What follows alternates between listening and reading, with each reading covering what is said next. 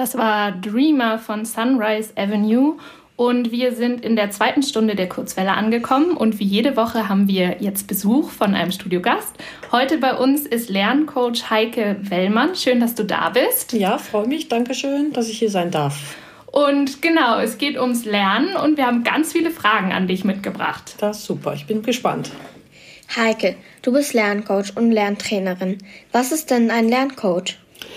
Ein Lerncoach ist jemand, der Schülern, Studierenden, Auszubildenden, aber auch Erwachsenen äh, begleitet und unterstützt bei Lernprozessen, Lernproblemen. Also er begleitet die ähm, Schüler, die kommen mit einem vielleicht Problem oder sie möchten sich selber irgendwo verbessern beim Lernen und ich unterstütze und begleite. Also ich bin sowas ähnliches tatsächlich wie ein Trainer, der am Seitenrand steht und äh, mithilft, dass man sein, sein Lernen optimiert, das heißt wirklich verbessern kann. Und da gibt es verschiedene Methoden, die man machen kann. Wir werden vorher sprechen wir immer drüber, wo der Schuh so drückt oder gibt es wirklich schon einen konkreten Plan, wenn Sie zu mir kommen. Und äh, dann reden wir darüber, dann gibt es verschiedene äh, Interventionen. Das heißt, wir machen ein paar Übungen, wir machen Methoden, wir machen auch einen Test äh, wo man rausfindet, was für einen am besten ist. Und äh, das sind dann verschiedene Sitzungen, die äh, eingehalten werden oder die gemacht werden. Da werden wir immer terminlich abspre absprechen. Und äh, ja, das ist die Arbeit eines Lerncoaches und ich begleite da. Viele Schüler kommen zu dir, weil sie Probleme in einem bestimmten Fach haben. Was ist der Unterschied zu einer Nachhilfelehrerin? Der große Unterschied ist erstmal der, dass ich nicht fachbezogen heißt das arbeite, sondern ich arbeite wirklich direkt an dem Lernen selber, also wie man gut lernt. Wenn jemand herkommt mit äh, Mathe-Problemen, dann äh, arbeite ich jetzt nicht damit, wie man Mathe äh, besser machen kann. Also ich fange nicht an, mit ihm irgendwelche Formeln zu üben, sondern wir überlegen uns, wofür das Problem herkommt. Warum ist Mathe so schwierig? Wenn ich dann feststelle, dass tatsächlich irgendwie Wissenslücken sind, dann sage ich, okay, vielleicht ist ein Nachhilfelehrer zusätzlich besser. Wenn ich aber feststelle, dass es am Lernen liegt, dass das Lernen eventuell nicht gut ist in diesem Fach oder nicht so gut im Moment passt, dann können wir daran arbeiten, wie wir das verbessern können. Also ich arbeite sozusagen übergreifend, dass also mehrere ähm, Fächer mit dem Lernen, was wir erarbeiten, dann auch äh, besser funktionieren können. Und ähm, das heißt also, meistens ist das auch, dass das Coaching nicht ganz so lange dauert, weil durch die Coachingsitzungen, die bei mir stattfinden, äh, ganz schnell schon eine Methode festgestellt wird, was für einen gut ist, während Nachhilfe oft ja sehr, sehr viel länger dauert. Das heißt, manchmal ein halbes Jahr, manchmal sogar ein ganzes Schuljahr durch, während es beim Coaching eher kürzer ist. Ich würde jetzt mal sagen, genau kann man es nicht immer sagen, aber so fünfmal und muss auch nicht immer von Woche zu Woche sein, sondern das kann sich auch ein bisschen hinziehen, weil manche Methoden, die man erarbeitet oder manche Strategien, die man äh, neu kennenlernt, auch erstmal sich ein, die muss man erst so einüben, dass sie dann auch klappen und dann braucht man ein bisschen Zeit. Das ist also der wirklich große Unterschied. Wenn ich alle Fächer können würde, dann wäre ich ja, dann wäre ich wie ein Einstein. Also das kann ich natürlich nicht alles machen. Die Leute kommen oft für Einzelcoachings zu dir. Wie sieht so eine Sitzung aus? Das kommt ein bisschen drauf an, auf das Alter des Coaches heißen übrigens die Leute, die zu den Lerncoaching, Lerncoaches kommen. Also ich bin der Coach und der Coachee ist derjenige, der zu mir kommt. Und das kommt ein bisschen auf das Alter an. Mit den Jüngeren mache ich jetzt persönlich immer so 45 Minuten, 60 Minuten maximal. Und äh, bei den Älteren kann das dann schon mal eine Stunde und ein bisschen länger gehen, aber selten länger als 90 Minuten. Kommt aber auch ein bisschen drauf an, was man macht. Coaching ist nämlich etwas, was nicht unbedingt so am Tisch immer stattfindet. Da gibt es auch Sachen, wo man vielleicht mal nach draußen geht, wo man bestimmte Spiele macht, also Lernspiele, die mit Bewegung zu tun haben. Und da ist man nicht immer so am Tisch und arbeitet solche Sachen. Und äh, oft beginne ich erstmal nach einem Vorgespräch, weiß ich ungefähr schon, was der Coach sich wünscht oder wo der Schuh drückt. Und danach machen wir dann sozusagen einen Plan und probieren Dinge aus.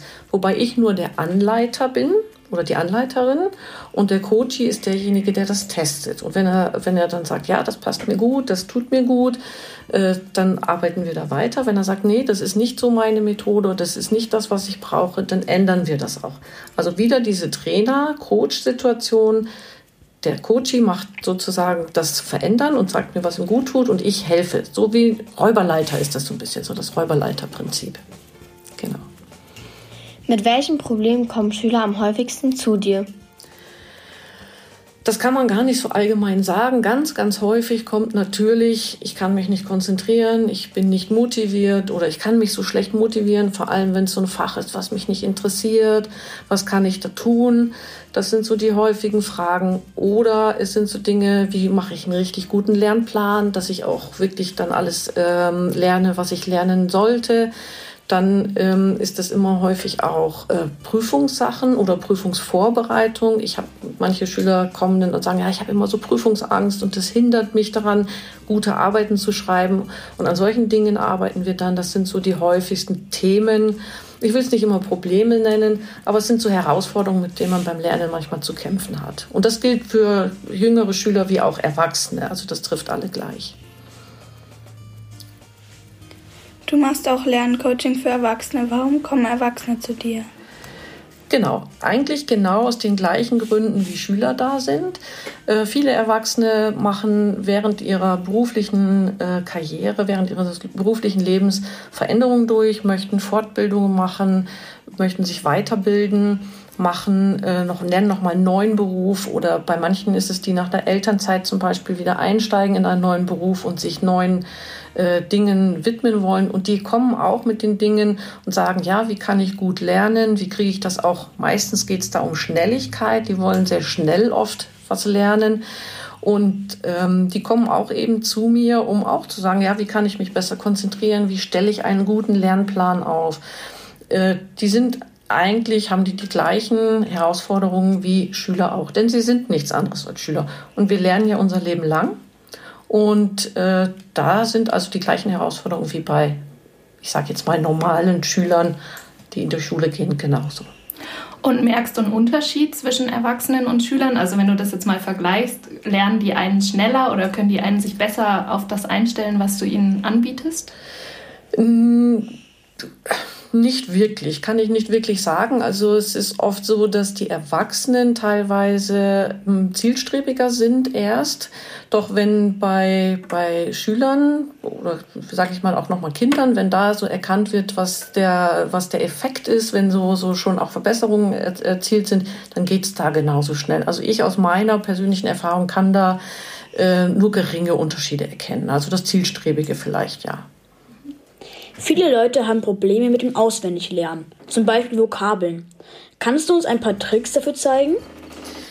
Ähm, Vokabeln lernen ist immer so, ja, ich stolper jetzt gerade so ein bisschen über das Wort auswendig lernen. Gerade beim Vokabellernen sollte man nicht auswendig lernen, sondern man sollte besser das Anwenden einer Vokabel lernen.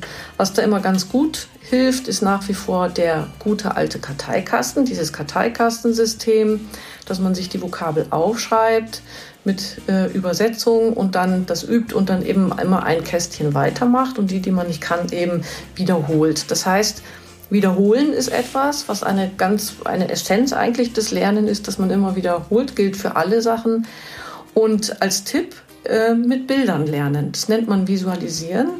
Das heißt, wenn ich eine Vokabel habe, kann ich mir ein Bild dazu machen und äh, überlege mir dann, wie kann ich ähm, diese Vokabel in einen Satz kleiden zum Beispiel. Also ich würde jetzt mal ein Beispiel sagen, wir nehmen jetzt mal die englische Vokabel Gemüse.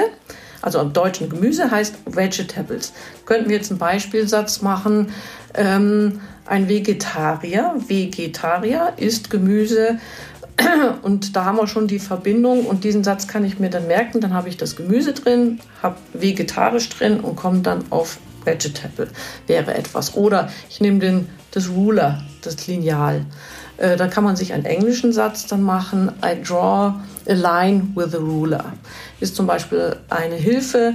Dann habe ich das Wort angewendet und das gehört auch mit auf die Karteikarte. Wenn man sich da vielleicht dann noch ein kleines Bildchen zu macht, dann hat man mehrere Dinge benutzt und so ist es dann leichter.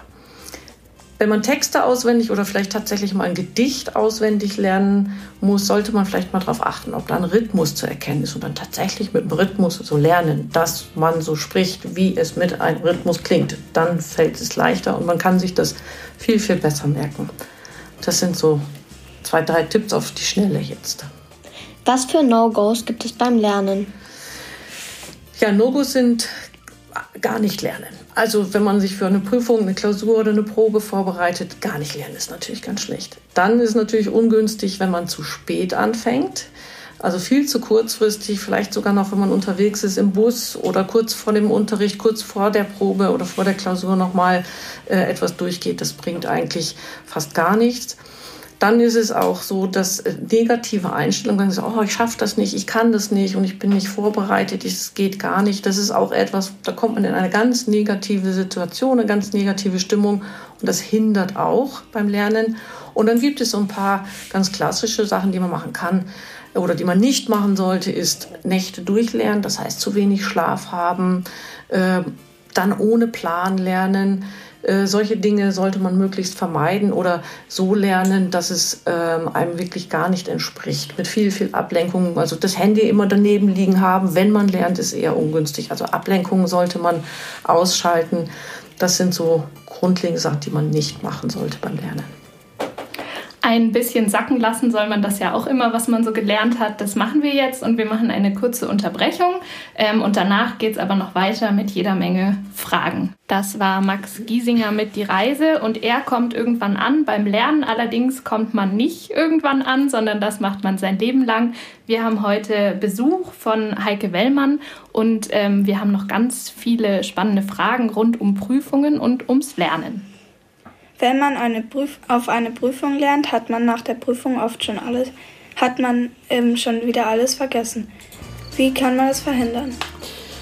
Eigentlich kann man das im Vorfeld schon machen. Wenn man sich auf eine Prüfung gut vorbereitet, das heißt nach Plan arbeitet, rechtzeitig beginnt und immer wieder Wiederholungsschleifen einbaut. Das heißt, dass man das, was man sich erarbeitet hat, dann auch immer wieder neu nochmal zusammenfasst, wiederholt dann ähm, kann man das in der Prüfung erstens gut anwenden und äh, auch dann gut wiedergeben. Und hinterher hat man es eben nicht so schnell vergessen, weil man äh, tatsächlich das, was man gelernt hat, auch verstanden hat. Also nicht nur schnell, schnell, kurz vorher auswendig gelernt, so das heißt, in dieses Kurzzeitgedächtnis das zu bekommen und dann in der Prüfung lässt man das raus und hinterher ist es vergessen. Wenn man vorher also diese, diese äh, Wiederholungsschleifen mit einbaut, dann ist es auch nach der Prüfung noch wieder da und man kann sich daran dann auch weiterhin erinnern. Du hilfst den Schülern, sich einen Lernplan zu erstellen. Wie soll so ein Lernplan aussehen? Also ganz wichtig bei so einem Lernplan ist erstmal festzulegen, wann ist denn die Prüfung? Wann ist der, äh, das Thema, was ich jetzt brauche, diesen festen Termin? Und dann sollte man rechtzeitig beginnen. Was ich immer ganz wichtig finde, ist, dass man als ähm, allererstes in den Lernplan auch die Termine mit aufnimmt, die man in der Freizeit so macht. Also nicht nur das Lernen an sich, sondern erstmal guckt, wann habe ich dann wo Zeit. Das heißt also, wenn jemand Sport macht, sollte er das Training erst mit eintragen. Wenn jemand Musik macht, auch diese Übungsstunden mit eintragen. Und dann schauen, wo habe ich Platz, wo habe ich Zeit genug, wo ich meine Lernphasen einbauen kann. Das kann auch manchmal nur 20 Minuten sein. Es ist nämlich wertvoller, zwei oder dreimal am Tag 20 Minuten zu lernen, als eine Stunde, anderthalb Stunden am Stück. Das ist gar nicht so effektiv, das ist nicht so gut für das Gehirn. Also das Gehirn mag lieber so kleine Häppchen, davon vielleicht mehrere. Das heißt, man kann dann auch vielleicht mal, wenn die Schule ein bisschen länger dauert, ähm, und man hat abends noch Training, dann reicht manchmal eine 20-Minuten-Einheit. Auch das gehört in diesen Plan rein.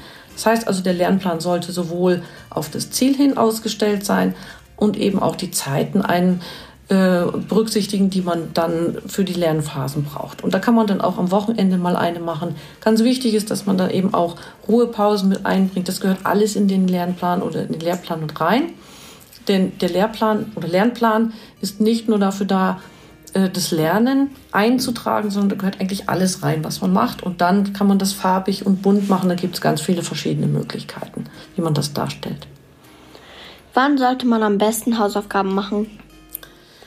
Das kann ich gar nicht so direkt beantworten. Das ist nämlich bei jedem unterschiedlich. Hausaufgaben äh, sind so, kommt immer auch darauf an, wie viel man hat.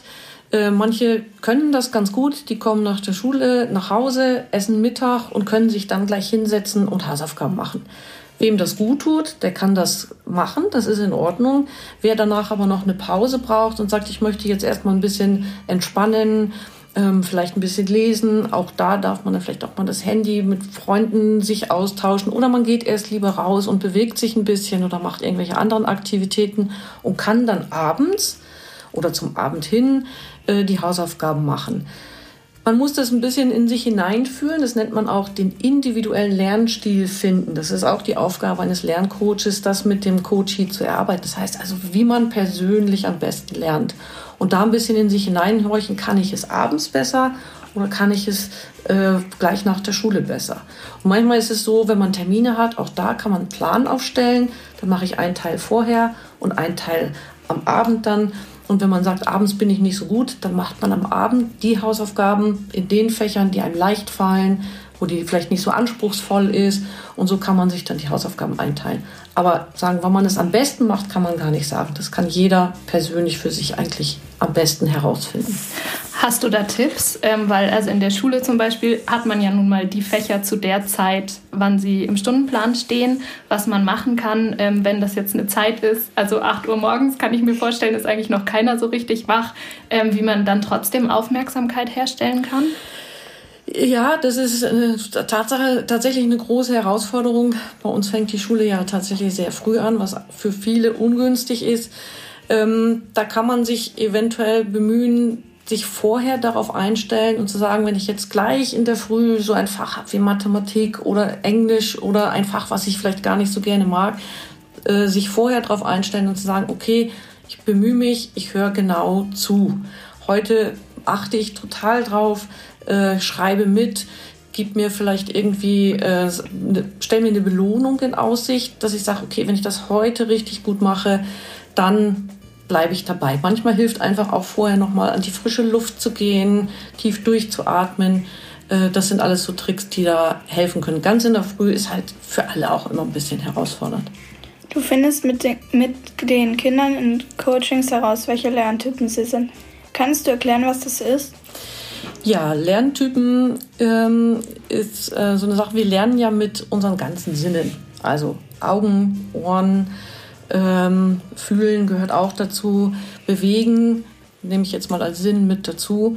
Und äh, man spricht heutzutage gar nicht mehr so sehr von Lerntypen, das ist so festgelegt, sondern so von Lernpräferenzen. Und es gibt äh, Menschen, die lernen ganz besonders gut, äh, indem sie sich was ansehen, indem sie Dinge erklärt bekommen mit Bildern. Dann gibt es äh, wiederum Schüler, die lernen ganz gut, indem sie was hören, indem sie zuhören können. So, wenn ein Lehrer vorne was erklärt, dann können die das ganz gut schon begreifen. Und wieder mal, ich bleibe jetzt mal bei drei äh, klassischen Lerntypen, wären äh, die, die etwas lernen, indem sie ein Beispiel machen, indem sie was anwenden, indem sie einen Versuch machen, indem sie eine Übung durchführen, um zu sehen, aha, so funktioniert das. Was immer ganz äh, wichtig ist, ist, dass wir nie nur eins sind, sondern wir sind immer eine Mischung aus all diesen dreien Sachen. Und deswegen ist es wichtiger, ähm, dann auch, das nennt man dann multisensorisch, das heißt mit allen Sinnen lernen. Wenn man alle Sinne einsetzt, ist es viel leichter, Informationen ins Gedächtnis zu bekommen und sie dann auch eben wieder abzurufen und sich daran zu erinnern. Was bringt es, einen Lerntypen zu kennen? Wenn man weiß, äh, in welche Richtung man seine Präferenzen hat, also wenn ich jetzt zum Beispiel sage, ich bin ein visueller, überwiegend visueller Lernmensch, dann kann ich sagen, okay, dann kann ich meine Aufzeichnungen zum Beispiel visuell gestalten. Das heißt, ich benutze viele Farben oder mach mal so ein Mindmap. Kennt ihr Mindmaps? Das sind so diese, diese Kreise, wo man dann so Äste dran macht und das kann man bunt machen. Ich mal mir Bilder dazu. Ich bereite auch meine Mitschriften äh, so auf, dass ich mich wie ein Foto hinterher daran erinnern kann, ah, da oben rechts habe ich was mit grün aufgeschrieben und unten links habe ich so einen Kasten drum gemacht, mit Sternchen hingemalt, da stand noch eine wichtige Information drin. Also das hilft uns dabei, das heißt alles, was mit der Optik, also mit den Augen zu tun hat, Jemand, der ähm, gerne hört, der könnte sich selber auf sein Handy, ihr habt fast alle Handys oder so Aufnahmefunktionen, da kann man was draufsprechen und sich selber sozusagen mal eine Erklärung geben. Das hilft ganz gut. Und der kinästhetische Typ, sagt man, das ist der, der gerne sich, sich bewegt, der aber auch äh, eine gute Stimmung braucht, der kann auch beim Bewegen mal lernen. Der kann einen Ball in die Hand nehmen, gegen die Wand werfen und dabei vielleicht Vokabeln lernen oder sich Englisch was erzählen oder in einer anderen Sprache. Also äh, zu kennen, den Lerntyp äh, ist insofern von Vorteil, oder die Lernpräferenz, Entschuldigung, weil man dann den, die Präferenz eben äh, fördern kann mit der Art, wie man lernt. Das ist dann ganz gut, wenn man das weiß. Manchmal muss man den Schweinehund trotzdem überwinden. Ja, hier oben. Gibt es für verschiedene Lerntypen auch verschiedene Lerntechniken? Ja, genau. Das ist das, was ich gerade schon ein bisschen erzählt habe. Ähm, wenn man weiß, wie man tickt sozusagen oder welche Präferenz man hat, kann man genau da Methoden nutzen. Das hilft insbesondere, wenn gerade die Konzentration so ein bisschen nachlässt oder wenn man überhaupt ein bisschen müder wird oder die Motivation nicht so ganz da ist. Wenn man dann mit seiner Lernpräferenz anfängt, dann fällt es im Moment leichter. Und ähm, dann kann man natürlich Techniken benutzen, wie ich gerade schon gesagt habe, das Optische. Man kann sich selber Bilder dazu auch gestalten. Ich habe vorhin schon erwähnt, Vokabeln mit Bildern im Kopf verankern. Da kann man dann mitspielen. Und das sind so Dinge, die äh, wirklich helfen können. Es gibt Gedächtnisprofis, die sich extrem viel merken können. Wie machen sie das? Also Gedächtnisprofis sind sowas ähnliches wie Leistungssportler. Die kennen ganz bestimmte Techniken, ganz bestimmte Übungen, die äh, denen helfen, ganz viele Informationen zu lernen. Ich habe bei dir vorhin draußen gesehen, du versuchst die Pi-Zahl, die Kommazahlen hinten dran zu lernen. Und da gibt es Methoden, die die benutzen. Da gibt es zum Beispiel eine Methode, die nennt sich die Geschichtentechnik. Die benutzen auch Bilder die visualisieren. Wenn man Bilder benutzt, nennt man das Visualisieren. Und die machen sich eine ganz lange Geschichte und da packen sie die Zahlen dann rein. Die Zahlen werden zum Bild und damit erzählen sie eine Geschichte. Und dann können sie sich die äh, Zahlen ganz, ganz lange merken. Es gibt noch ganz viele andere Methoden, die sie benutzen. Und um das mal zu sagen, äh, auch die Gedächtnisprofis, wenn die sozusagen aufhören, diese Methoden zu trainieren, dann können die sich auch nicht mehr so viel merken äh, und sind ganz normal sozusagen wie wir. Das ist eine Übungssache und diese Methoden, die die übrigens benutzen, kann man auch im Lernen anwenden. Dann weiß man auch eine ganze Menge mehr. Ja, jetzt haben wir ja schon jede Menge praktische Tipps bekommen. Falls ihr zu Hause irgendwas lernen müsst für nächste Woche, habt ihr jetzt ein bisschen Zeit dazu. Wir machen eine kurze Musikpause, bevor es weitergeht. Das war Bella Ciao und ein bisschen Italienisch. Ähm, bei uns geht es heute ums Lernen. Dazu gehört natürlich auch das Sprachenlernen. Aber egal, was man lernen möchte, manchmal muss man gegen den inneren Schweinehund kämpfen. Wir fragen da mal ein bisschen genauer nach. Oft spricht man beim Lernen vom inneren Schweinehund. Kannst du uns erklären, was damit gemeint ist?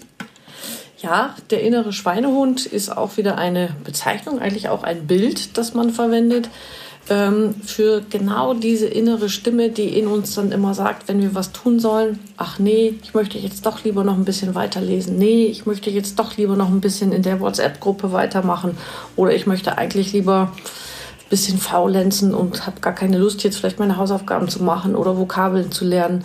Äh, das ist genau dieser innere Schweinehund, das ist diese Stimme, die immer wieder sagt, ach nee, jetzt mache ich lieber das, die uns ablenkt und eigentlich davon abhält, das zu tun, was wir eigentlich tun sollten oder tun wollen. Manchmal wollen wir es ja, aber der innere Schweinehund gehört aber irgendwie zu uns und äh, meint es eigentlich auch nur gut, der möchte ja nur das Beste für uns. Manchmal muss man den, man den Schweinehund trotzdem überwinden. Hast du ein paar Tipps dafür? Ganz gut ist es, wenn man mit dem inneren Schweinehund sozusagen so einen kleinen Vertrag macht.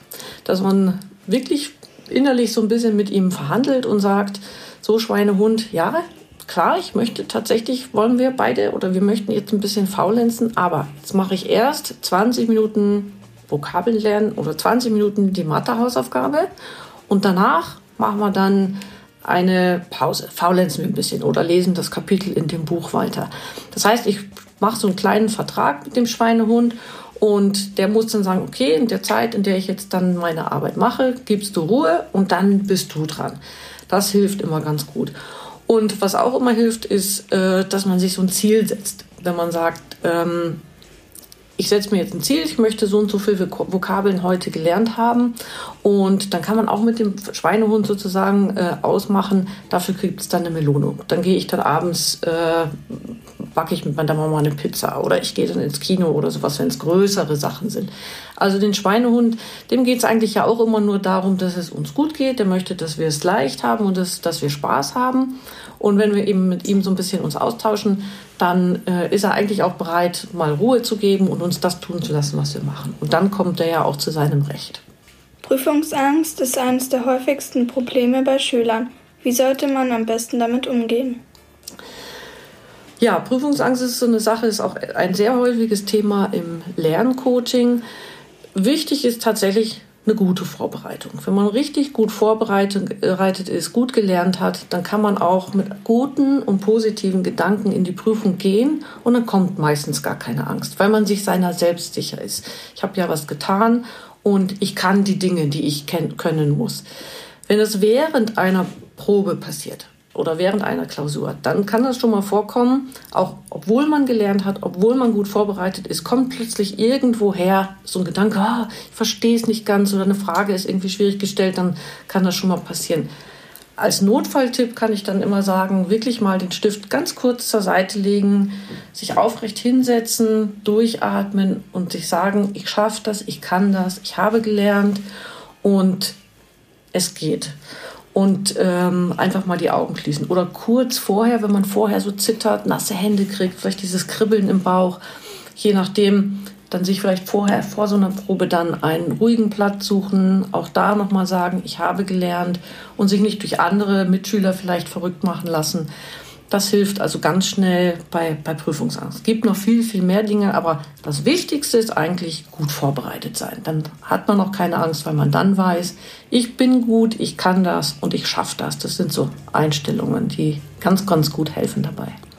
Was braucht das Gehirn, um sich konzentrieren zu können?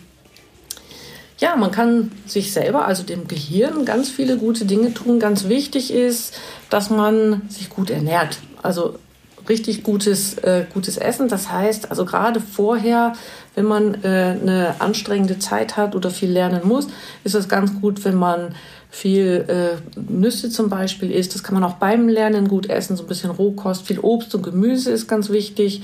Und auch während einer Prüfung äh, sich dann ein bisschen Obst und Gemüse, vielleicht ein paar Nüsse mitnimmt und viel, viel trinken. Trinken ist ganz wichtig. Wasser zum, ist das Beste, was man machen kann. Nennt man auch Zaubertrank fürs Gehirn gut schlafen. Schlaf ist ganz, ganz wichtig. Also kurz vor, vor einer schweren Aufgabe sollte man ausgeschlafen sein. Das hilft dem Gehirn mehr, als wenn man noch bis in die Nacht hinein irgendwie was tut oder nochmal oder auch kurz vorher nochmal die Unterlagen anguckt. Das tut nicht gut. Also lieber sich ein bisschen Ruhe gönnen, wenn man gut vorbereitet ist. Schlafen, Pausen sind wichtig und Bewegung. Bewegung ist ganz, ganz wichtig. Das Gehirn braucht immer mal wieder Zeit, um das, was wir gelernt haben, auch zu verarbeiten. Und das gelingt ihnen am besten, wenn wir uns bewegen, wenn wir ausreichend schlafen und wenn wir auch, wie gesagt, gut uns ernähren. Ich rate immer ab von Traubenzucker. Traubenzucker ist etwas, das muss man schon richtig machen. Äh, besser ist es da, äh, ein Vollkornbrot zu essen oder Vollkornbrötchen. So, das gibt die Energie genauso und da braucht man diesen Traubenzucker überhaupt nicht. Viele Leute hören Musik beim Lernen. Hilft das dabei? Das ist auch wieder so äh, eine Sache, die so ein bisschen von dem Lerner, von dem Schüler an sich abhängt. Manche, wir haben ja vorhin von den Lernpräferenzen gesprochen, wenn jemand, der gerne zuhört und durch Hören ganz viele Informationen aufnimmt oder verstärkt Informationen aufnimmt, für den kann Musik sehr ablenkend sein. Wenn da Musik im Hintergrund läuft, kann es sein, dass der abgelenkt ist und gar nicht die ganzen Informationen aufnimmt. Musik kann aber auch sehr motivierend sein, dass man das Gefühl hat, man, man ist in so einer angenehmen Atmosphäre, man hat zum Hintergrund so ein bisschen äh, Musik, die dabei läuft und das macht die Atmosphäre schön. Als Tipp, die Musik sollte nicht zu laut sein, Es sollte möglichst nicht das Radio sein, auch wenn wir hier jetzt gerade im Radio sind. Aber beim Lernen Radio hören ist nicht so gut, weil da zu viel gesprochen wird. Dann ist man zu schnell wieder abgelenkt. Auch die Lieblingsmusik ist schwierig. Also die wirklich richtig liebste Musik ist so, da wippt man eher mit und möchte sogar vielleicht sogar mit tanzen oder mit singen. Ist auch eine Ablenkung. Am besten ist so leise, normale, leichte Musik, die äh, so im Hintergrund läuft, die man so ein bisschen ausblenden kann. Und für manche eben gar keine. Also das muss man so ein bisschen für sich rausfinden. Unter welchen Bedingungen kann man am besten lernen? Ja, auch das kann ich nicht so ganz konkret beantworten, weil das für jeden persönlich ähm, bes äh, besonders ist. Das macht jeder für sich selber. Ähm, es gibt Menschen, die können tatsächlich in einer äh, Gruppe sitzen und äh, drumherum ist Trubel, da können die wunderbar lernen, weil es denen gut tut, bei guter Atmosphäre zu lernen. So, ja, ich bin dabei, ich gehöre dazu. Dann gibt es Menschen, die brauchen absolute Ruhe, da können sie am besten lernen. Und da muss man sich dann einen Platz suchen, einen Ort suchen, entweder das eigene Zimmer, dann auch sagen, hier, die Tür ist jetzt zu, hier bin ich jetzt drin und ich möchte auch nicht gestört werden. Könnte man dann so ein Stoppschild außen an die Tür machen oder sowas. Also man muss auch da ein bisschen rausfinden, was am besten geht. Also die Tageszeit ist wichtig, der Ort ist wichtig und das kann man selber für sich so ein bisschen rausfinden. Das merkt ihr dann so an so Ergebnissen, wenn ihr mal so eine Konzentrationshausaufgabe habt, wo ihr vielleicht eine Matheübung macht, dann probiert einfach mal aus, was euch am besten gefällt, wie ihr am, die besten Ergebnisse erreicht. Und das sind dann die guten Bedingungen jeweils für den, für den Schüler, für den Coachie, das zu lernen. Hast du auch manchmal selber Probleme beim Lernen? Aber klar, natürlich. Also auch mir geht es so, dass ich ähm, nicht immer jeden Tag äh, gleich super drauf bin. Also es gibt so Tage, gerade was Konzentration und Motivation angeht, das sind so tagesformabhängige Dinge. Ähm, das ist bei mir nicht immer gleich. Und da versuche ich dann äh, Dinge zu machen. Also gerade wenn die Konzentration nicht gerade so gut ist, dann mache ich so Routinearbeiten. Dann mache ich etwas, wo die Konzentration auch nicht so verlangt ist. Vielleicht Unterlagen sortieren oder mal so etwas überfliegen oder ein bisschen irgendwie was äh, sortieren. Das hilft immer ganz gut. Bei Motivation ist es genauso. Entweder habe ich dann Motivationsspruch und sage, komm, du schaffst das. Wenn das fertig ist, dann gönnst du dir was. Also stell mir vielleicht eine Belohnung in Aussicht. Oder äh, manchmal ist es aber auch so, dann lasse ich es einfach und sage, okay, dann probiere ich es später nochmal, dann ist es gerade in dem Moment einfach so. Aber klar, mir geht es auch so. Lernen fällt mir auch nicht immer leicht. Manchmal muss ich mich da auch ganz schön anstrengen, dass ich äh, in diesen Lernmodus sozusagen komme. Und äh, da bin ich ganz normaler Mensch und Lerner und Schüler wie ihr auch. Das ist irgendwie gut zu hören, dass es uns allen so geht und dass uns allen das Lernen manchmal ein bisschen schwer fällt. Vielen Dank, dass du da warst. Es war sehr, sehr interessant. Ja, sehr gerne. Ähm, Vielen Dank, dass ich da sein durfte. Es ja, sehr spannend. Viele spannende neue Dinge gelernt. Von uns gibt es jetzt noch die Veranstaltungstipps.